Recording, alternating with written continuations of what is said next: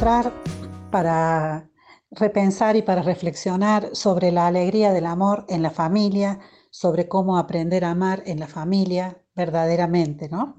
Hoy vamos a pensar en una de las cuestiones de las cuales los adultos nos quejamos mucho, eh, que es el tema del individualismo. Hoy hablamos con frecuencia de que esta cultura posmoderna, de que, de que los centennials son muy individualistas, de que los chicos piensan solamente en sí mismos, de que hablamos de una cultura del yo y del yo, sumamente egocéntrica, el egoísmo y demás cuestiones.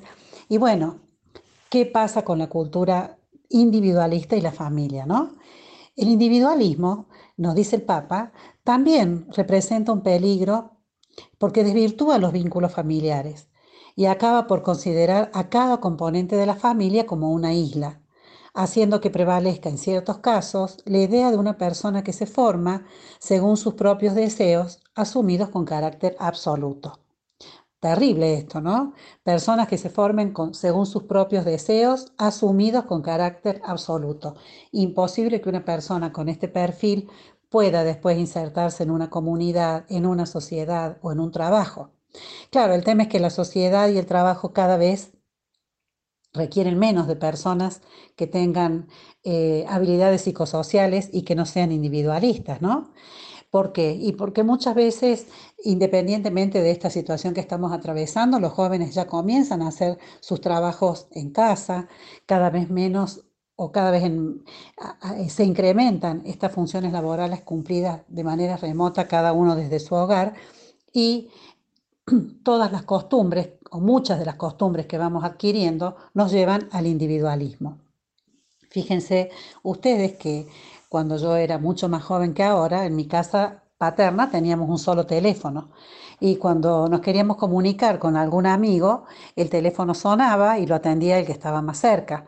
Seguramente era mi papá a él le gustaba atender el teléfono, pero bueno, atendía a mi amigo, conversaba con él, o como a mi amiga, conversaba con él, le preguntaba sobre su vida, sobre la vida de su familia, después hablaba yo y después seguíamos conversando y de alguna manera él conocía a las personas que, con las que yo me frecuentaba.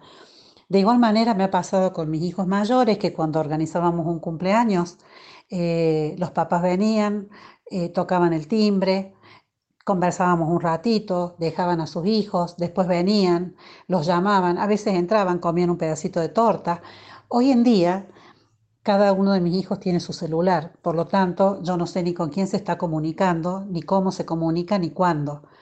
Cuando hacen, cuando hacen una juntada en mi casa, los padres ya ni se bajan a tocar el timbre, los llaman a sus hijos por el celular y los hijos salen, yo a veces con suerte les, abro la puerta.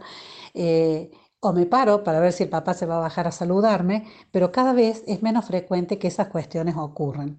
Hay una cultura individualista muy fuerte en nuestro entorno, que también se filtra dentro de las familias y que genera muchas dinámicas de intolerancia y agresividad.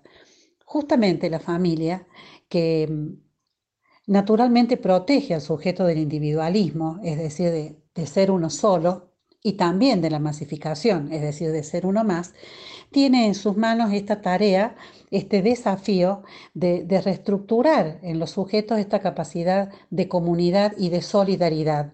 Entendida la solidaridad no como como solamente hacer un acto de ayuda al otro, material o espiritual, sino también como esto de poder pensar y sentir comunitariamente en el bien común.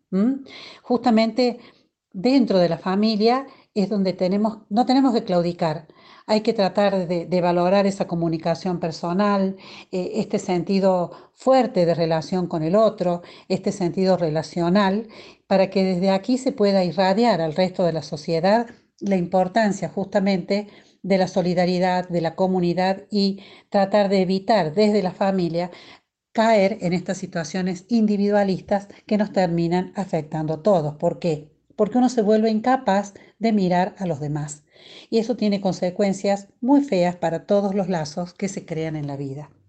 Así que bueno, el desafío de hoy es pensar, en nuestra familia podemos ser menos individualistas, más solidarios y más comunitarios. Nos vemos en la próxima, seguimos reflexionando. Gracias.